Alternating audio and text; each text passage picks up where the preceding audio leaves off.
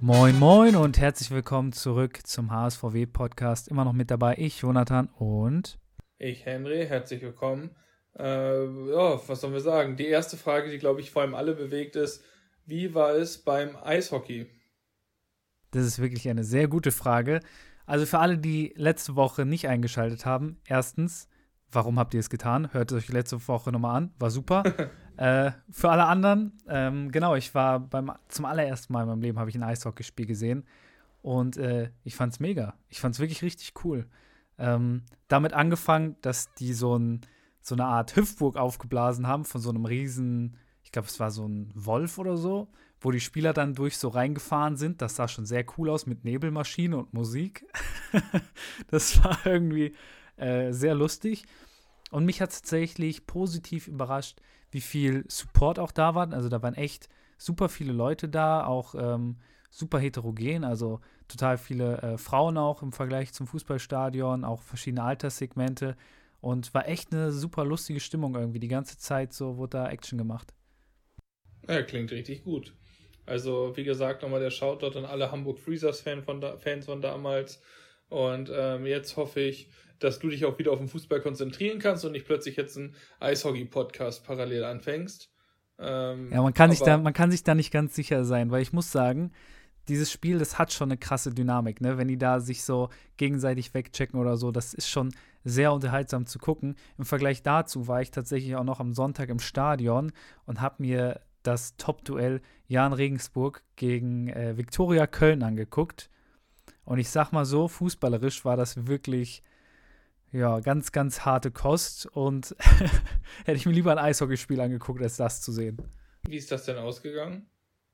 1-1. Äh, Regensburg immer noch Erster. Ich glaube, irgendwie vier Punkte Vorsprung vor Dresden.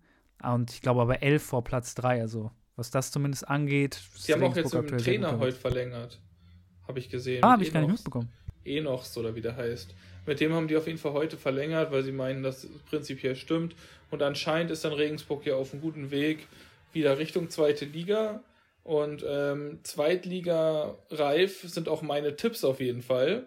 Im Gegensatz zu denen von Janus 95. Und, 85, äh, ich mag doch bitten. Äh, 85, Entschuldigung. Und äh, du hast dir mehr, Näheres notiert, glaube ich, ne? Ja, ich habe mal drauf geguckt. Also Janus 85 hat diese Woche sowohl die Bundesliga als auch die zweite Bundesliga in unserem internen Tippspiel gewonnen. Ähm, Chapeau auf jeden Fall für diese Leistung. Ähm, ich habe tatsächlich diese Woche auch gar nicht so schlecht getippt. Also natürlich vom Spieltagssieg sind wir beide wieder meilenweit fern gewesen. Aber ich habe die magische 300er-Grenze jetzt geknackt. Ähm, während Henry, also ich weiß nicht, irgendwas ist da bei dir anscheinend, das läuft nicht so. Da musst du dir in der Winterpause nochmal irgendwie so ein Bootcamp für Tippen machen. Ähm, es sind jetzt mittlerweile über 20 Punkte Unterschied zwischen uns beiden. Also irgendwie, irgendwas läuft da falsch. Naja, man weiß ja immer, der Spruch, Leute, die wirklich Ahnung von Fußball haben, können halt nicht tippen und andersrum auch. Ähm, trifft dann halt auch so marginal auf uns zu, auch wenn es nicht so extrem ist. Aber ja, ich will jetzt dir jetzt nichts unterstellen, aber wir lassen das jetzt mal so im Raum stehen. Und äh, ich glaube, wir können auch jetzt direkt mal zum ersten Spiel kommen, worüber, worüber du, glaube ich, besonders gerne reden würdest. Und zwar das Bremen-Spiel. Und zwar hat ja. der SV Werder Bremen gewonnen. Das ist schon krass genug. Aber dann auch noch zu null und mit zwei Toren Wahnsinn. Abstand. Also das ist, sind, sind, äh, weiß ich nicht, Europacup, Europacup im nächsten Jahr, oder? Was äh, hast du skandiert dann so auf den Straßen? Ja, wie Silvester, Weihnachten und Geburtstag an einem Tag so ein bisschen. Ähm, selten gesehen. Dabei haben wir eigentlich vieles dafür auch getan, damit wir relativ früh durch diesen Patzer von Cedra hinten nicht die Null haben. Dazu später mehr. Ähm, aber war natürlich immens wichtiger Sieg. Es hat mich äh, sehr gefreut, dass das jetzt endlich mal geklappt hat. Man hat ja auch schon von verschiedenen Medien, auch wir letzte Woche ja auch, wir auch mit inbegriffen jetzt in die Medien, ähm, schon Stimmen gehört, die Ole Werner sehr, sehr stark angezweifelt haben. Das ist natürlich jetzt nach einem Sieg nicht komplett auf einmal weg, aber es ist natürlich jetzt doch nochmal deutlich beruhigender, diese drei Punkte geholt zu haben. Ähm, Im Blick dann vor allem auf die unteren Ränge, dass man da so ein bisschen Abstand wieder zu gewinnen kann. Ja, es ist für Bremen ein essentieller Sieg gewesen. Also wenn du das verlierst und unten haben ja auch ein paar Leute dann zwangsläufig, weil es viel ein paar interne Duelle gab, zumindest einen Punkt geholt. Und ähm, da wird sich sonst der Abstand verkürzen und so hat sich Bremen ein bisschen Luft verschafft wieder. Ich glaube, auf Rang 12 stehen sie immer noch, ne? Und äh, ja, sind immer noch Teil des Abstiegskampfes, aber die drei Punkte brauchen es, geben auf jeden Fall ein gewisses Polster und ähm, geben Ole Werner zumindest jetzt über die Winterpause hinweg ein bisschen Luft. Und ja, also muss ich schon sagen, ich habe das Spiel auch in der Konferenz verfolgt und dazu kann ich dir nur sagen, ich habe es in der Konferenz verfolgt, dementsprechend wenig habe ich es auch gesehen, weil wenn Bremen 2 zu 0 gewinnt, dann ist es meistens nicht, weil es ein super Fußballspiel mit zwei sehr Fußball, fußballerisch starken Teams war, sondern eher, weil Bremen es auch geschafft hat, einfach das Spiel über den Kampf dann am Ende zu gewinnen. Und vor allem die erste Halbzeit war wirklich sehr harter Tobak. Ja, es war, also ich meine, wenn wir jetzt chronologisch vorgehen, ähm, Friedel war ja aus Bremer Seite draußen, äh, verletzt, vielleicht auch einfach äh, aus taktischen Maßnahmen eigentlich, weil Niklas Stark hat das Bomb also wirklich bockstark gemacht da hinten drin. Äh, Deman ist zurückgekommen für Agu auf der linken Seite. Ähm, und es war halt so ein ausgeglichener Anfang und wie du es gesagt hast, echt kein schönes Spiel. Also für Leute, die da emotional nicht drin verwickelt waren, war das wirklich irgendwie zum Abgewöhnen. Es gab kaum Chancen. Ich würde sagen, dass Bremen schon insgesamt noch das bessere Team war von beiden, aber das hat jetzt wirklich nicht viel zu sagen gehabt. Und dann ist eigentlich erst so richtig ähm, ja, Spannung ins Spiel gekommen, als äh, Stark dann Rückpass auf Zetterer spielt und der am Ball vorbeitritt. Und dadurch liegt der Ball quasi frei vor Tietz, der das leere Tor vor sich hat und äh, vorbeischießt. Und ähm, ja, ich meine, jetzt auch schon die Woche davor sind ja so ein bisschen Torwartdiskussionen wieder hochgegangen. Ich sag mal so viel, das ist jetzt nicht besser geworden durch dieses Spiel. Nee, es ist auch wirklich nicht so unrecht. Also, ähm, was man bei Pavlenka ja immer jetzt im Gegensatz zu Zetterer gesagt hat, ist, dass er zwar auf der Linie wirklich ein solider Bundesliga-Torhüter ist, aber dass da halt die Qualität fehlt mit dem Fuß. Und ähm, das hattest du ja auch schon öfter gesagt. Aber was ich bei Zetterer einfach ein bisschen schwierig finde, ist halt diese Ausstrahlung. Also ich finde nicht, dass er in irgendeiner Situation wirklich souverän wirkt und so wirkt, als hätte er die das Selbstbewusstsein, um in der Bundesliga ein sicherer Rückhalt im Abstiegskampf zu sein. Und äh, durch solche Aktionen, die es jetzt ja auch in den letzten Wochen jetzt nicht nur einmal gab, ähm, vermehrt sich sowas nur, ne? Vor allem hat Bremen dann, also wird Gegentor wäre natürlich Pech gewesen, aber so schafft es Bremen halt auch, sich für eigene Spiele, wo man vielleicht gar nicht so schlecht im Spiel ist, nicht zu belohnen, sondern eher sich sogar noch ein bisschen in eine Bredouille zu bringen, obwohl man quasi faktisch, taktisch und vor allem teamtechnisch nichts falsch macht, sondern einfach nur das Pech hat, in dem Fall etc. dann im Tor zu haben. Ja, ich glaube, man braucht jetzt noch kein, kein Riesenfass aufmachen, von wegen, dass er eine Vollkatastrophe sei, aber ich stimme dir zumindest in der Hinsicht zu, dass ich sagen würde, wenn du spielst, weil dein einziges Pro-Argument quasi ist, dass du der Bessere am Ball bist im Vergleich zum Konkurrenten, dann ist es natürlich schwierig, wenn du jetzt letzte Woche ein Gegentor direkt einleitest, dadurch, dass du den Ball auf den Gegner spielst und jetzt in dem Spiel danach äh, am Ball vorbeitrittst und dadurch eigentlich eine hundertprozentige Chance dem Gegner gibst.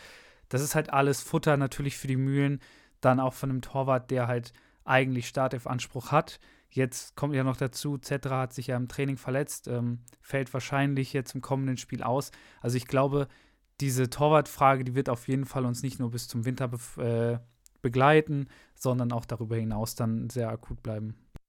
Ja, dann mal gucken, ob Bremen nicht dann vielleicht auch guckt, ob sie mittelfristig auch mal nachlegen können. Ähm, aber da bin ich gespannt, wie Bremen es lösen kann.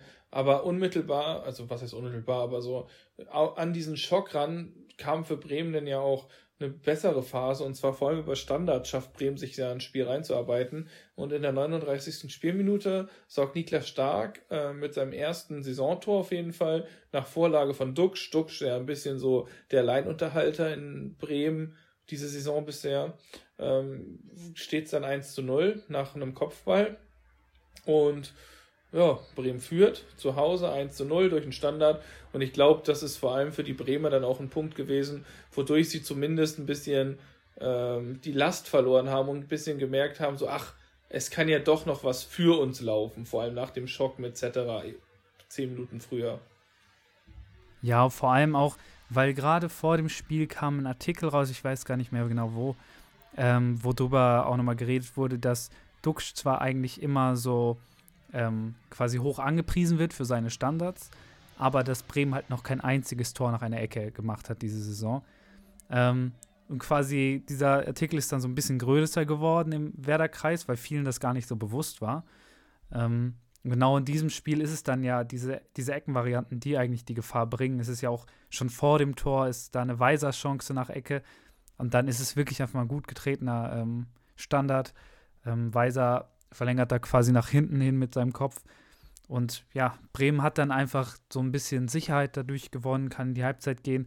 Die Führung ist auch okay insgesamt, ist so ein bisschen ein unspannendes Spiel, aber ähm, ist natürlich gut, wenn man jetzt so eine hundertprozentige gegen sich nicht verwertet bekommen hat und zeigt gleich dann dem Gegner einen einschenken kann. Ähm, ja, und man merkt dann, so Bremen schöpft dann auch Kraft daraus. Ich finde dann auch nach der Halbzeit fängt Bremen gut an. Ähm, wieder nach einer Ecke ist es Stay diesmal, der eine gute Chance hat. Dann haben wir noch eine Schmied-Chance die sehr gefährlich wird, wenn Schmid den besser trifft, ähm, wo er eigentlich relativ frei dann von Duxch gespielt wird und dann den Ball 30 Meter übers Tor haut. Ähm, apropos Schmid, bevor wir in der Chronologie weitergehen, können wir auch nochmal sagen, sehr geil, wir nehmen jetzt gerade am 13. auf, 13.12. Vor ein paar Stunden wurde die Verlängerung von Romano Schmid verkündet. Der hat vorzeitig seinen Vertrag verlängert. Für mich persönlich ein äh, sehr, sehr guter Move. Also der Junge ist auf jeden Fall in einer schwächelnden Bremer Mannschaft in der bisherigen Saison absoluter, äh, ja, wie heißt das? Absoluter Gewinn. Fels in der Brandung gewesen, ein Gewinner, ja. Ähm, deswegen das auf jeden Fall total geil. Ja, also für Bremen auf jeden Fall auch wichtig, in die Situation ein bisschen Klarheit reinzubringen in die Personalie. Und ähm, kurz nach der Chance ähm, fällt dann ja auch das 2 zu 0 für Bremen. Und zwar diesmal ist es wieder ein Kopfball. Und zwar Marvin Duxch nach Flanke von Weiser. Also bisschen gewohntes Muster aus letzter Saison, nur halt mit ähm, Duck statt Füllkrug. Und ähm, da dreht sich so ein bisschen, wenn auch die Vorzeichen ein bisschen anders sind, das um, was letzte Woche von Jonathan auch, also von dir ja auch kritisiert wurde. Äh, und zwar ist es so, dass Bremen Freistoß hat, der zunächst noch einmal zurückgepfiffen wird. Daraufhin denkt Augsburg, dass sie wechseln können, aber dem war nicht so. Im Nachhinein nimmt ja auch Torup alle Schuld auf sich und sagt, das war sein Fehler. Bremen schaltet einfach schnell und ähm, die linke Seite von Augsburg ist völlig verwaist. Dadurch hat Weiser eigentlich nur Wiese vor sich und kann den Ball flanken und Duck köpft ihn rein. Und äh, somit hat Bremen quasi eine Art äh, Verwirrung rund um eine Schiedsrichterentscheidung ähm, ausgenutzt und hat somit vielleicht wieder das ausgemerzt, was letzte Woche dann das Problem war beim Spiel gegen Stuttgart und macht das 2 zu 0 und macht damit auch das Spiel eigentlich zu. Also, ähm, wie du ja auch sagst, Bremen war eigentlich die ganze zweite Halbzeit das dominantere Team, ohne jetzt zu sagen, dass sie wirklich dominant waren oder sonderlich guten Fußball gespielt haben, aber sie konnten so ähm, mit dem 2 zu 0 ihren Heimsieg schon auf die fast, fast schon eintüten und am Ende gewinnen sie dann ja auch völlig verdient. Und das ist auch die erste Niederlage für Torup und äh, für Bremen Punkte, die sie sicherlich sehr gerne mitnehmen. Ja, ähm, generell, ich glaube, dieser Sieg hat zum einen ist er natürlich durch das Kämpferische zu erklären, zum anderen wirklich durch die Augsburger, ja, keine Ahnung, absolute Ungefahr, Ungefahr ist kein Wort, nicht existenzielle Gefahr, ähm, bis auf diesen Lattenkracher, den die dann noch haben gegen Ende, ist da ja wirklich gar nichts gewesen. Auch Demirovic, den ich letzte Woche noch so gelobt habe, hat irgendwie überhaupt nicht stattgefunden. Bremen hat gegen Ende dann sogar echt noch die Chancen höher zu stellen auf 3-0. Also es sind so ein paar Chancen von Stay, von Linnen, die da frei wirklich bei Kontern aufs leere Tor zu laufen, wo Bremen eigentlich, wenn sie das klüger spielen, höher das Spiel gewinnen müssen am Ende. Trotzdem 2 zu 0, absolut äh, super Ergebnis. Ähm, Bremen wird wahrscheinlich die restliche Saison die ganze Zeit im puren Abstiegskampf sein. Deswegen sind so Ergebnisse wie gegen Augsburg jetzt einfach elementar. Ähm, mit Duxch und Stark wirklich die zwei Matchwinner, ähm, die Bremen da wirklich gefühlt alleine aus dem Dreck gezogen haben. Ich fand Deman auch noch sehr gut. Ähm, hat mir echt gefallen. Ja, und was ich ganz interessant fand, ähm, die Statistik hatte ich, ich weiß gar nicht mehr, wo ich sie gehört habe, aber dass Bremen jetzt schon neun Kopfballtore gemacht hat diese Saison. Und das ist äh, Liga-Bestwert. Und das Lustige ist ja eigentlich, dass sie den Kopfballspieler abgegeben haben. Weil wenn du dir anguckst, wer die Kopfballtore gemacht hat, das sind dann äh, ein Boré, der schon zwei oder drei Stück gemacht hat. Ähm, ein Duxch, der, wenn du dir sein Kopfballtor jetzt mal anguckst, der macht Kopfbälle, glaube ich, genauso wie ich die machen würde. Der Ball kommt hoch auf ihn zu, er macht die Augen zu und es wirkt so leicht, so ein leicht verzweifelter Gesichtsausdruck, so, oh mein Gott, ich weiß, es trifft mich jetzt, aber ich muss den Kopf dahin halten und dann geht er halt rein. also ich glaube nicht, dass er gezielt hat, er wurde halt einfach gefühlt so angeschossen. Ähm, deswegen, ich finde es schon lustig, dass Bremen diese Statistik tatsächlich weiterhin anführt, was ja auch nur ein Indiz dafür ist, dass die Flankenqualität von außen, von einem Weiser vor allem, einfach sehr gut ist und sehr auf den Punkt kommt. Ja, vor allem, wenn du überlegst, dass es davor noch keine Tore nach Ecken gab, ne? Das kommt ja noch hinzu. Also keine Tore ja. nach Ecken, aber viele Kopfballtore. Spricht ja aber umgekehrt auch nicht dafür, dass viel aus dem Spiel über Kombination, die flach gespielt werden, läuft. Aber das sei ja dahingestellt. Ich glaube, Bremen nimmt Tore, wie auch immer sie sie bekommen. Sie würden im Zweifel auch nur Eigentore nehmen, wenn sie dann nicht absteigen am Ende. Und ähm, Bremen schafft es sich so, wie schon gesagt, ein bisschen Luft zu verschaffen sind jetzt Zwölfter mit 14 Punkten nach 14 Spielen, sind wieder auf dem einen Punkt pro Spiel Zug aufgesprungen und aber profitieren habe ich das Gefühl vor allem auch viel davon, dass der Rest der Liga einfach wirklich absolut gottlos und bodenlos unterwegs ist. Also da sind ja viele Vereine bei, wo man wirklich viel Fantasie haben muss, um sich vorzustellen, dass die überhaupt ähm, mehr als 25 Punkte holen die Saison über. Ähm, aber mal gucken. Also für Bremen ist es auf jeden Fall jetzt insoweit gut, dass sie ein bisschen Ruhe reinbringen. Und jetzt nächste Woche ähm, können sie dann hier gucken, ob sie noch ein paar Punkte. Am Freitag spielen sie ja ne, gegen Gladbach einheimsen können. Genau. Ja, wo aber alles andere als Ruhe eingekehrt ist, das ist beim HSV. Die haben gegen den SC Paderborn 1 zu 2 zu Hause verloren, dadurch eine ewig lange Heimspiel-Siegserie jetzt auch äh, aufgeben müssen. Ich glaube, eine Nicht-Niederlagenserie, oder? Also Siegserie ja. diese Saison, ja, aber so über ein Jahr hinweg haben sie, glaube ich, zu Hause nicht verloren.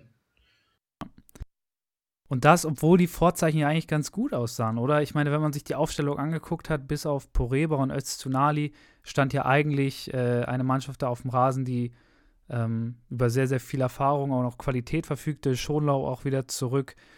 Ähm, und so, man, man hatte, glaube ich, das Gefühl, okay, ähm, da ist einiges drin und trotzdem ja, das, das sollte nicht sein. Es hat echt nicht gut funktioniert. Ja, also, also erstmal muss ich sagen, Schonlau ist zurück und das merkt man auch. Also ich muss sagen, defensiv ähm, über den Zeitraum, ähm, wie so das Spiel gespielt wurde, gibt Schonlau auf jeden Fall viel Sicherheit. Er hat ja auch schon gegen Berlin ähm, auf jeden Fall 60 Minuten mitgespielt und das hat auch sehr gut funktioniert ähm, und auch in diesem Spiel gewissermaßen. Äh, also da muss ich wirklich sagen, ist Schonlau jemand, der das, den HSV auf jeden Fall besser macht und auch grundsätzlich, wie du auch sagst. Also du hast auf dem Papier Öztunali, der eigentlich gegen Berlin auch okay gespielt hat, Jatta, der eigentlich auch in Ordnung ist, Ferrei, der auch sich gut in Form befinden sollte, Meffert ist, glaube ich, angeschlagen gewesen, deswegen ist Poreba reingerutscht. Und äh, du hast noch Benisch. Das sind alles Fußballer, die in der Lage sein müssen, ähm, in der zweiten Liga ein Spiel zu gewinnen. Und ich sage es halt einfach, wie es ist.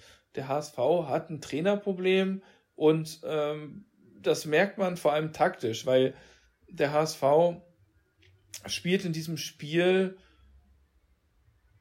irgendwie nicht wirklich gut. Also es ist ähnlich wie dann gegen ähm, Braunschweig in der zweiten Halbzeit, wie gegen Pauli. Der HSV hat Probleme und ein Paderborn, was wirklich irgendwie taktisch gut eingestellt ist, schafft es den HSV sehr zu beschränken. Und man sagt das alles, die spielen zu Hause, der HSV, wie du auch sagst, eigentlich mit viel Selbstbewusstsein. Und der HSV geht ja sogar in Führung, wo man denkt, gut, da können wir, ähm, da können wir jetzt ein bisschen Kapital draufschlagen. Und das Tor selber ist halt aber auch wieder so ein Tor, was ich schon jetzt nach dem Pauli-Spiel meinte, wo die individuelle Qualität eigentlich alles ausmacht. Also Laszlo Benisch macht ein absolutes Traumtor. Äh, Entschuldigung. Also so ein Volley und haut den Ball ähm, aus 25 Metern rein, so, wo man dem Torwart zumindest mal die Frage stellen kann, ähm, ob er den nicht wirklich halten möchte. Aber vor allem defensiv ist es beim HSV absolut unterirdisch. Man schafft es nicht, Paderborn wirklich in den Griff zu bekommen. Und es ist natürlich dann auch der Ex-Hamburger äh, Philipp Biblia, der nach Muslia-Vorlage den Ausgleich besorgt. Und wo man sich auch schon wieder fragt, das war defensiv schon wieder eine Nichtleistung. Und ähm, vor allem nach dem Tor kommt der HSV nicht mehr wirklich zur Geltung. Und ähm, hat halt immer noch Aktionen, die du halt immer haben wirst, wenn du Spieler dieser individuellen Klasse hast aber es war wirklich ein Spiel, wo man sich dann im Endeffekt wirklich mal den Spiegel vorhalten muss und sich fragen muss, ist das so der HSV, den man auch sehen will. Ja, dabei, ich finde eigentlich, das Spiel begann ja eigentlich gut, auch wenn du jetzt mal vom Tor ähm, absiehst. Also man hatte, ich fand, äh, einige gute hohe Ballgewinne. Ähm, man hatte dann diesen Ferei-Fernschuss, wo der ja auch schon in den letzten Wochen gezeigt hat, dass diese Dinge auch mal gut bei ihm sitzen können. Ähm, dann später nochmal ein gutes hohes Anlaufen, wo Glatzel dann, glaube ich, zur Chance kommt. Also an sich, ähm, ich finde, man hat ja gesehen, die Anlagen sind auf jeden Fall da. Und klar, wer so eine Serie auch hat, der hat natürlich die Qualität da. Aber irgendwie hat dieses, dieses Gegentor dann da so ein bisschen da auch den, den Stecker gezogen. Man hat dann, glaube ich, noch einen Konter auch über Glatzel, aber ansonsten ist da halt auch offensiv dann tatsächlich nicht mehr so viel in dieser Halbzeit. Nee, das stimmt. Also da ist wirklich wenig und da muss ich auch wirklich einfach mal das Spielkonzept des HSV dann irgendwie in Frage stellen, weil mir fehlt da einfach so ein bisschen die Varianz und die Möglichkeit auch zu reagieren. Und ich habe auch gewiss, irgendwie über das Spiel hinweg gedacht, dass der HSV auch selber Spieler in den eigenen Reihen hat, die selber keinen Bock mehr hat. Die, äh, die selber keinen Bock mehr haben, so rum. Ähm, auf das, wie der HSV spielt. Vor allem Miro Muheim wirkte mir in dem Spiel auch schon vor seinem Platzverweis öfters so. Also sehr frustriert auf jeden Fall. Und ähm, das war auf jeden Fall nicht schön zu gucken als HSV-Fan. Und da muss jetzt Walter oder muss der Verein noch drin gucken, wie es weitergeht. Ähm, wie du ja auch sagst, es geht mit 1 in die Pause, dann auch ein Wechsel. Oliveira kommt für Van der Bremt. Van der Bremt, zumindest mir nicht bekannt, dass er verletzt ist. Das heißt, vielleicht auch ein taktischer Wechsel. Und da dachte ich mir auch so, ob Van der Bremt vielleicht auch einfach ein bisschen demotiviert und abgefuckt ist von der Art und Weise, weil vor allem ja auch die Außenverteidiger einen extrem anspruchsvollen Job haben in dieser, ähm, in dieser Art und Weise, wie Walter Fußball spielt.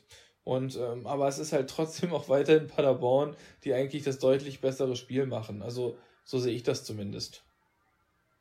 Ja, und dann ist es ja eigentlich, ähm, quasi noch dicker für den HSV, weil Ambrosius muss dann auch noch verletzt raus. Äh, dafür kommt Hatzi Kadunic, den du ja letzte Woche in die, deine Startelf geredet hast. Walter schien es besser zu wissen, denn äh, er hat ihn anscheinend aus gutem Grund draußen gelassen, denn kurze Zeit nachdem er drin ist, ähm, kommt ein hoher Ball von Paderborn in die Spitze. Ähm, Hatzi Kadunic rutscht einfach aus. Dadurch ist dann Anza frei durch, kann auf den äh, Keeper zulaufen und schiebt dann zum 2 zu 1 ein. Ja, und äh, danach hat der HSV noch wieder so eine kleine Phase, wo man gewissermaßen ein bisschen Druck versucht aufzubauen, hat so ein paar Halbchancen, nichts wirklich Zwingendes und hat dann ja sogar noch die Situation, in Überzahl zu geraten, weil Biblia äh, Oliveira sehr böse auf den Knöchel steigt, wo ich finde, das ist auch durchaus eine rote Karte. Ähm, ja, und der HSV versucht dann zu drücken, aber schafft es auch nicht wirklich, Druck aufzubauen und dann macht Miro Muheim was, ähm, relativ Unkluges und zwar fault der Obermeier und nach Videobeweis gibt er da rot, der Schiedsrichter, wo ich mich frage, also ist das eine klare Fehlentscheidung? Weil ich meine, das ist ja auf der Seite des Linienrichters, wo ich mir denke, er sieht ja die Situation. Also wenn er ihm direkt rot gibt, kann man da, finde ich, relativ wenig sagen. Dann sage ich, okay, das ist eine Notbremse. Aber er hat doch, also der Schiedsrichter in Zusammenarbeit mit dem Linienrichter bewertet die Situation ja schon im Real Life sozusagen und in Real Time. Und da verstehe ich dann nicht, wieso man da denn nachträglich ähm, noch die rote Karte rausholen kann, weil ich finde, natürlich, wie gesagt, ich sag, wenn du in der Spielsituation rot gibst, kannst du das völlig nachvollziehen und dann sagt man auch nichts. Aber ich finde, nach Videobeweis sehe ich da nicht so die Notwendigkeit, weil ich finde, wenn du es in der Spielsituation anders siehst, ist es doch auch immer noch okay. Also weißt du, was ich meine? Ja, es ist zumindest keine glasklare rote Karte, wo jetzt jemand mit offener Sohle jemandem in irgendwie einen Busbereich tritt. Aber das Problem ist halt da so ein bisschen dieses, die Schnelligkeit, mit der solche Aktionen passieren. Weil wenn du davor stehst und dann rums innerhalb von so ein paar Millisekunden trifft dieser Fuß dann den anderen Gegenspieler, ich, ich finde schon, dass es dann schwer ist, das einzuschätzen.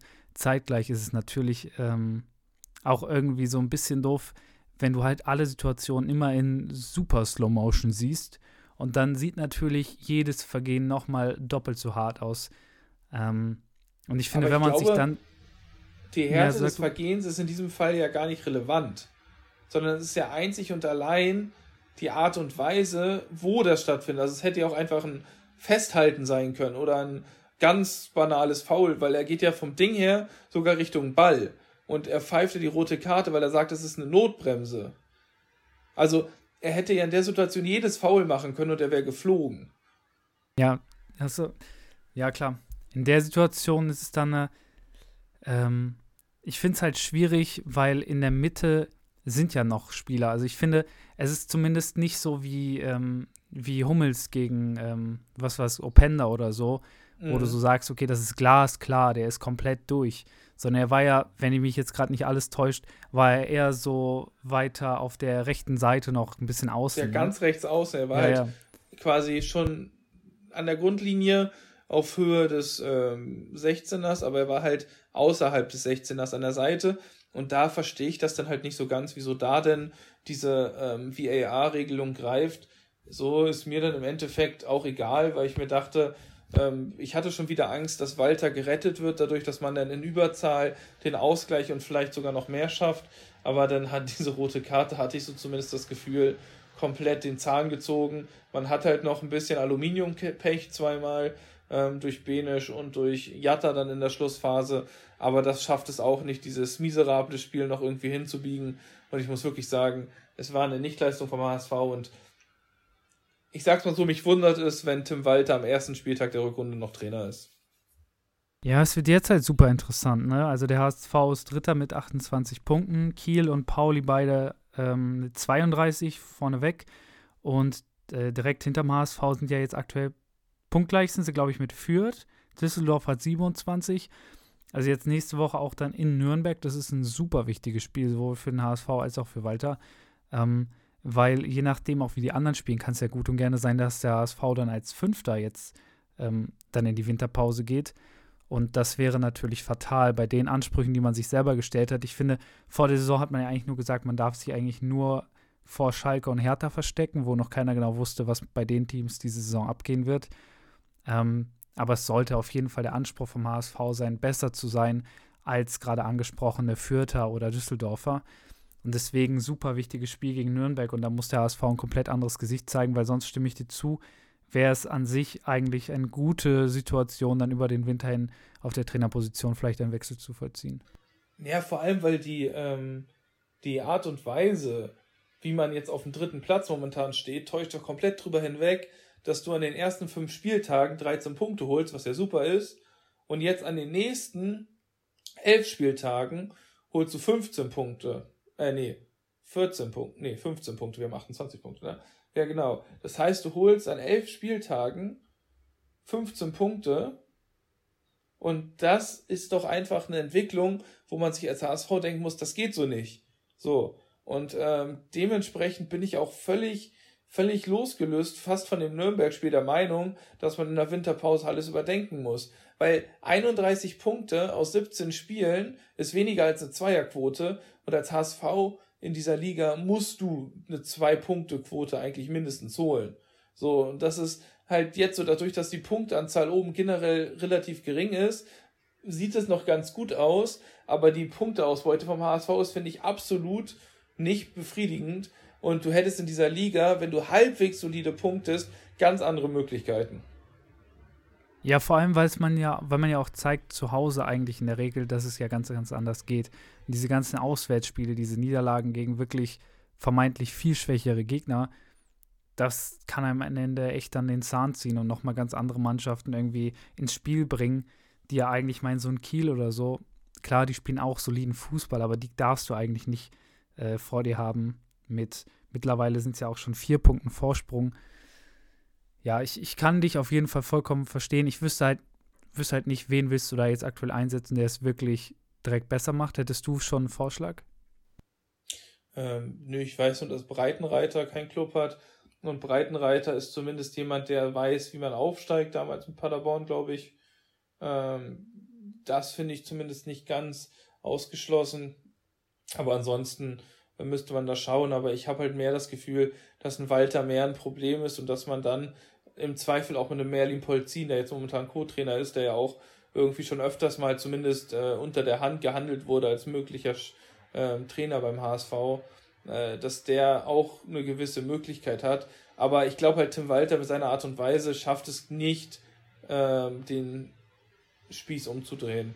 Also das ist wirklich ziemlich, ziemlich, ziemlich besorgniserregend. Aber lasst uns doch, bevor wir gleich noch über noch mehr über den HSV jetzt herziehen und bevor ich mich noch mehr in Rage reden, kurz auf ein Freitagabendspiel zu sprechen kommen, welches äh, der SV Werder Bremen gegen Borussia Mönchengladbach spielen wird. Ja, und zwar findet das Ganze in Gladbach statt. Ähm, Gladbach aktuell, ich glaube, wechselhaft trifft es ganz gut, wenn man die Leistungen von ihnen beschreiben möchte. Ähm, insgesamt ist es eigentlich eine okaye Saison, nachdem man die letzte Saison ja ziemlich vermurkst hat. Ähm, Finde ich, hat man sich eigentlich wieder gefangen, auch wenn man sieht, dass mehr viele Leistungsträger auch abgegangen sind. Ähm, zuletzt aber dann halt wieder 3-1 Niederlage gegen Union Berlin, die ihren ersten äh, Saisonsieg da gegen die Gladbacher dann eintüten. Oder nicht erste Saisonsieg, aber den ersten Sieg seit Ewigkeiten. Ähm, ja. Und vor allem, was da noch alarmierend der Union war, halt deutlich besser, hatten mehr Schüsse, alles Mögliche. Ball, Gladbach einfach nur mehr Ball, aber gut, das ist halt auch das Unioner Spiel.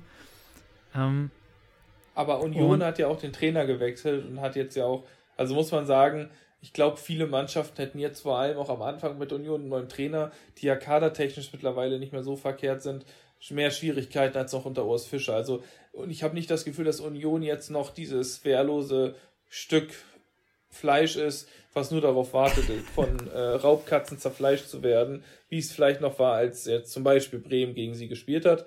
Also da, ähm, das ist schon ein anderer Gegner, aber wie du auch sagst, Gladbach eine sehr wechselhafte Saison bisher. Also hatten sich jetzt ja zwischendurch eigentlich ziemlich gut gefangen unter Seoane, aber irgendwie fehlt dem, dem Ganzen noch so ein bisschen der Biss und die Ernsthaftigkeit und dieser äh, und so ein bisschen so dieses kämpferische. Ja, aber es ist irgendwie, ja, es, schwingt halt immer noch mit. So in meinem Kopf könnte das jetzt halt am Freitag sowohl ein deutlicher Sieg für Bremen als auch eine ganz deutliche Niederlage werden. So, ich habe das Gefühl, Gladbach kann halt äh, so zwischen wirklich den Extremen schwanken. Ähm, wobei sie ja mittlerweile auch eigentlich die vielen Abgänge gut ähm, kompensiert bekommen haben. Sie spielen mit einer Dreierkette, ähm, dann die zwei Außen, wobei ähm, ja Honorar ähm, deutlich spielanteiliger ist. Ähm, der ist der Spieler mit den meisten Vorlagen, hat schon sieben Stück diese Saison gesammelt, also deren Äquivalent quasi zu Weiser. Deutlich mehr Vorlagen als Weiser auch noch. ähm, und vorne halt ähm, Plea und äh, Quanzara. Schwanzara, der, oder? Ja, der jetzt im Vergleich zu Player natürlich deutlich leistungsmäßig abfällt. Player schon sieben Tore, zwei Vorlagen. Das ist auf jeden Fall vorne deren Lebensversicherung. Ähm, ja, ich bin super gespannt. Julian Weigel, über den sehr viel in der Mitte läuft. Ähm, ja, und es ist für Bremen wird es ein super schwieriges Spiel. Es ist aber auch ein sehr, sehr wichtiges Spiel, weil man hat jetzt noch die zwei Spiele vor der Winterpause. Es ist ja die englische Woche, die jetzt kommt. Ähm, und es ist total wichtig, dass man dann jetzt nicht in den letzten zwei Spielen tatsächlich jetzt irgendwie noch auf einen Relegationsplatz rutscht oder nicht. Und wenn wir mal realistisch sind, gegen Leipzig dann kommenden Dienstag wird es wahrscheinlich nichts. Ähm, deswegen ist es dann wichtig, gegen ähm, ja, die Gladbacher zumindest einen Punkt noch zu holen. Ja, ich würde noch ergänzen, also Jordan ist jetzt ja irgendwie verletzt, glaube ich. Ich weiß nicht, ob der Freitag wieder spielen kann der ja eine Leihgabe ist von Union Berlin, der Gladbach in dieser Saison sehr, sehr gut hat bisher und der auch ähm, Gladbachs Spiel besser gemacht hat. Und dann hat, ähm, musst du darüber hinaus noch sehen, dass ähm, Honorar, finde ich, gewissermaßen so eine Kostic-Ähnlichkeit hat. So einfach so auf der rechten Seite als Pendant zu Kostic, geht immer die Linie hoch und runter, ist immer am Ackern und schlägt einfach unzählige Flanken immer. Also das finde ich irgendwie schon eine ganz, also muss ich irgendwie dran denken, als ich so ein Gladbach-Spiel gesehen habe, schon ziemlich vergleichbar ist. Also ob da jetzt jemand in der Mitte ist, ob er ganz alleine ist, er schlägt einfach die Flanke rein, das hat mich schon ein bisschen an Kostic erinnert in weiten Teilen. Und ja, für Bremen geht's jetzt halt darum, vielleicht noch jetzt in den letzten beiden Spielen so viele Punkte zu holen, wie es irgendwie geht. Wer weiß, ob man gegen Leipzig nicht auch noch die Möglichkeit hat, ähm, den Pfand einzusammeln. Aber da bin ich mal sehr gespannt, was da ähm, die Bremer Freitag auf dem Rasen bekommen. Ja, auf den Rasen bekommen werden sie auf jeden Fall elf Spieler. Und wenn ich mir jetzt angucke, wie die Personalsituation aktuell ist, würde ich mal davon ausgehen, dass äh, Pavlenka tatsächlich wieder im Tor steht, etc., ja angeschlagen. Ähm, davor gehe ich von aus, dass Werner sich und seiner Art und Weise treu bleiben wird und einfach auf Never Change a Running System setzt. Das heißt, wir werden ziemlich sicher einfach exakt die gleiche Elf sehen. Ansonsten wie ähm, gegen Augsburg. Das heißt, man hat davor einen Jungen, dessen Vertrag auch äh, zeitnah verlängert werden soll. In der Mitte stark, rechts Velkovic, dann auf der rechten Seite Weiser, links Deman, eine Doppel-6 aus Stay und Bittenkurt und ähm, davor dann noch Romano Schmid und Boré Duxch die Doppelspitze. Ähm, alles andere wird mich sehr verwundern. Vielleicht werden wir Cater das erste Mal wieder sehen. Da war ich ein bisschen verwundert, dass der gegen Augsburg keine Minuten bekommen hat, weil Augsburg war wirklich nicht gefährlich. Und man hat gesagt, Cater ist wieder einsatzbereit, trotzdem 90 Minuten auf der Bank. Hätte man ja zumindest mal fünf Minuten geben können. Ähm, ja, mal gucken. Vielleicht wird er dann da eingewechselt. Je nach Spielverlauf werden wir Justin Jimmer sehr früh wahrscheinlich sehen oder früh für Werner-Verhältnisse, vielleicht ab der 80. Ähm, ja. Mal gucken, wie es dann wird. Und gegen Leipzig ist dann vielleicht auch Friedel wieder mit dabei. Henry und ich haben uns überlegt, wir werden jetzt keine extra Folge mehr vor dem Leipzig-Spiel machen. Das heißt, dass wir uns dann einfach äh, wie gewohnt Mittwoch, Donnerstag dann ähm, melden und dann quasi über beide Spiele zusammen dann reden. Ja, das hast du schön zusammengefasst. Klingt ja nach einer durchaus potenten Truppe. Und ähm, wenn wir dann nochmal jetzt den Schwenk wagen, und zwar auf dieses Wochenende, Samstag, 16. Dezember, 13 Uhr, äh, stehen wir in Nürnberg, stehen wir im Max-Morlock-Stadion, wo der erste FC Nürnberg den HSV empfängt. Und zu Nürnberg kann man irgendwie sagen, dass die eine ziemlich schwierig zu bewertende Mannschaft sind. Die haben durchaus ähm, einige, einige ähm, Leute im Kader, die auch vielversprechend sind, würde ich zumindest so sagen. Also sie haben zum Beispiel Chan Osun, der ist irgendwie einer der Shootingstars der zweiten Liga. Dann haben sie ähm, auch noch ein Jens, heißt der Jens? Jens Kastrop, der auch ein äh, relativ junger Spieler ist, der ähm, auch jetzt diese Saison eine relativ gute Leistung abruft. Ähm, Tim Handwerker spielt bisher eine gute Saison. Also es sind einige ähm, Spieler dabei, die durchaus vielversprechend sind, ehemalige HSV-Spieler wie Matenia oder wie auch wie auch Jan Jamra. Und ähm, ja, sonst gurkt Nürnberg so ein bisschen vor sich hin. Und für den HSV steht eigentlich im Spiel im Raum, dass sie wie eigentlich jede Woche gewinnen müssen. Aber wir kennen den HSV, wir haben vorhin drüber gesprochen, wie der HSV drauf ist. Und Nürnberg HSV ist auch eine Beziehung, die irgendwie ein bisschen schwierig ist, weil Nürnberg, glaube ich, auch so ein paar ein ambivalentes Verhältnis zum HSV selber hat. Ähm, wieso weiß ich auch nicht so ganz genau. Und ja, mal gucken. Was erwartest du denn, was der HSV da reißen kann am Wochenende? Ja, Nürnberg schwer einzuschätzen. Also die haben ja zuletzt, ähm, wurden sie von Karlsruhe und Düsseldorf richtig verprügelt. Also da haben sie ja wirklich hoch verloren. Haben dann jetzt letztes Wochenende 1 zu 0 gegen Elversberg gewinnen können, das aber auch sehr glücklich war, kurz vor Ende dann den entscheidenden Treffer gemacht. Ähm, Elversberg hatte sowohl mehr Spielanteile als auch mehr Schüsse. Das heißt, äh, hier kommt eigentlich ein relativ schwacher, glaube ich, im Liga-Vergleich, schwacher Gegner auf den HSV zu, der aber, wie du es gesagt hast, natürlich Jungs im Kader hat, die eigentlich auch für mehr fähig wären, vor allem Can Usun, der ja gefühlt schon bei Eintracht Frankfurt anscheinend äh, unterschrieben hat, wenn man den ganzen Gerüchten glauben mag. Ähm, mit Benjamin Goller auf den Außen noch ein Ex-Bremer. Das äh, würde mich natürlich doppelt freuen, wenn der gut performt, auch gegen den HSV. Ähm, trotzdem hast du natürlich recht, das ist eigentlich ein absoluter Pflichtsieg, ähm, gerade für einen Gegner in so einer Verfassung. Trotzdem, wir haben jetzt oft genug gesehen, was der HSV auswärts vor allem gegen klare Außenseiter veranstaltet. Ähm, ja, könnte sowas wie eine Art Endspiel für Walter werden. Ja, also ich finde nach der Hinserie, selbst wenn man das gewinnt, hat man 31 Punkte nach 17 Spielen. Und selbst da fällt es mir schwer, dann darüber zu reden, dass man Walter Zwink behalten muss, vor allem weil darauf zu gucken, wie die Gesamtentwicklung ist. Aber ja, also es ist für Walter insofern ein Pflichtspiel, äh, Pflicht oder ein Endspiel, dass selbst bei einem Sieg ich ihm nicht mal hundertprozentige Jobgarantie zuziehen würde, geschweige denn beim Unentschieden oder bei einer Niederlage. Ähm, ja, mal gucken. Aber wie du ja auch eben bei Bremen das so schön betont hast, hat, kommt der HSV ja so oder so nicht drumherum, mit dem Walter elf Männer aufs Feld zu schicken. Und ähm, da kann ich dir auch auf jeden Fall meine Meinung zu sagen, wenn sie dich überhaupt interessiert. Immer noch Haus. Ähm, und zwar Daniel Heuer Fernandes im Tor, müssen wir nicht drüber sprechen. hinten rechts, vielleicht, ich sage, ich bin jetzt einfach mal ein, ähm, ein sehr, nicht stolzer, sondern ein braver, ein mutiger ähm, Podcaster und sage, dass hinten rechts Oliveira spielen wird und statt Van der Bremt, der ja ausgewechselt wurde. Und ähm, in der Mitte spielen Schonlau, der ja jetzt anscheinend immer wieder mehr Minuten sammeln kann. Und ich glaube, neben ihm auch wieder Ambrosius, der scheint sich nicht langfristig verletzt zu haben. Und hinten links ist dann das tatsächliche Problem. Aber vielleicht macht Tim Walter wieder Tim Walter Dinge und stellt Moritz Heyer auf die Linksverteidigerposition. Dann haben wir auf der 6 Jonas Meffert, der glaube ich wieder soweit fit ist. Dann auf der 8 ähm, haben wir einen Laszlo Benesch und einen Immanuel Ferrei. Ich glaube, da wird er nicht wechseln. Tom P. rückt wieder in die Startelf. Glatzel ist gesetzt und Jatta ist auch gesetzt. Auch ein bisschen aufgrund von Alternativlosigkeit. Und wir können jetzt meinetwegen auch direkt zum Tippen kommen.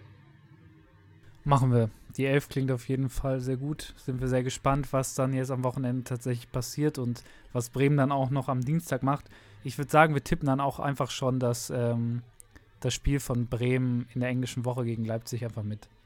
Okay, dann fange ich einfach mal an mit dem Tipp fürs Bremen-Spiel. Jetzt gegen Gladbach am Freitag.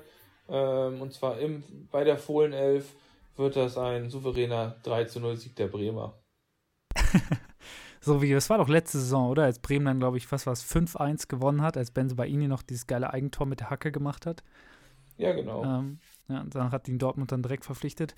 Ähm, ich bin ein bisschen pessimistischer, hoffe aber zumindest auf einen Punkt. Ich glaube, das wird ein 1 zu 1. Und dann springe ich direkt weiter zu RB Leipzig gegen Bremen, dann am Dienstag.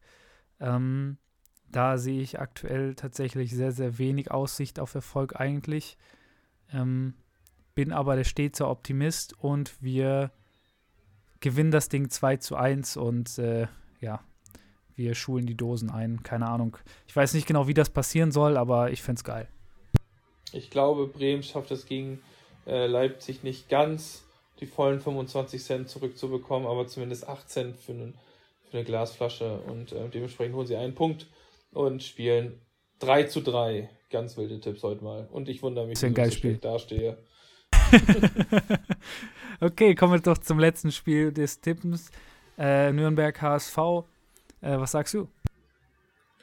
Oh, ich muss ein HSV-Spiel zuerst tippen. Ähm, eigentlich hatte ich auch gedacht, dass ich erst Bremen mache, dann machst du HSV zuerst und dann mache ich Bremen wieder zuerst. Aber ist okay, du hast alles kaputt gemacht. Ähm, ich sage, der HSV spielt unentschieden 1 zu 1. Ähm, ich glaube an HSV-Erfolg und dass Tim Walter dann auch tatsächlich äh, weiter über die Saison, äh, über den Winter erhalten bleibt. Ich sage, das wird ein, 3, ein 1 zu 3 für den HSV. Ja, dann mal gucken, was passiert. Ähm, ja, hast du sonst noch irgendwas Interessantes anzumerken? Nee, ich habe nur noch äh, ein, mich zu bedanken bei allen, die zugehört haben bis hierhin. Ich wünsche euch eine tolle äh, Dezemberwoche noch. Äh, viel Spaß. Auf jeden Fall jetzt am Wochenende, bevor es dann in die Winterpause geht. Ähm, geht mal auf den Weihnachtsmarkt, trinken Glühwein und wir hören uns dann nächste Woche. Ja, wir hören uns nächste Woche. Wir mal gut kickern euch alle. Genießt die Champions League, das machen Jonathan und ich jetzt, glaube ich. Und ähm, ansonsten euch allen eine schöne Zeit und wir hören uns dann nächste Woche wieder. Haut rein und ciao.